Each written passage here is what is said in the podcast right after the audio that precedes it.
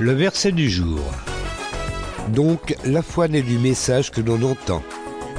Et ce message, c'est celui qui s'appuie sur la parole du Christ. Romains chapitre 10, verset 17 dans la Bible du Sommeur.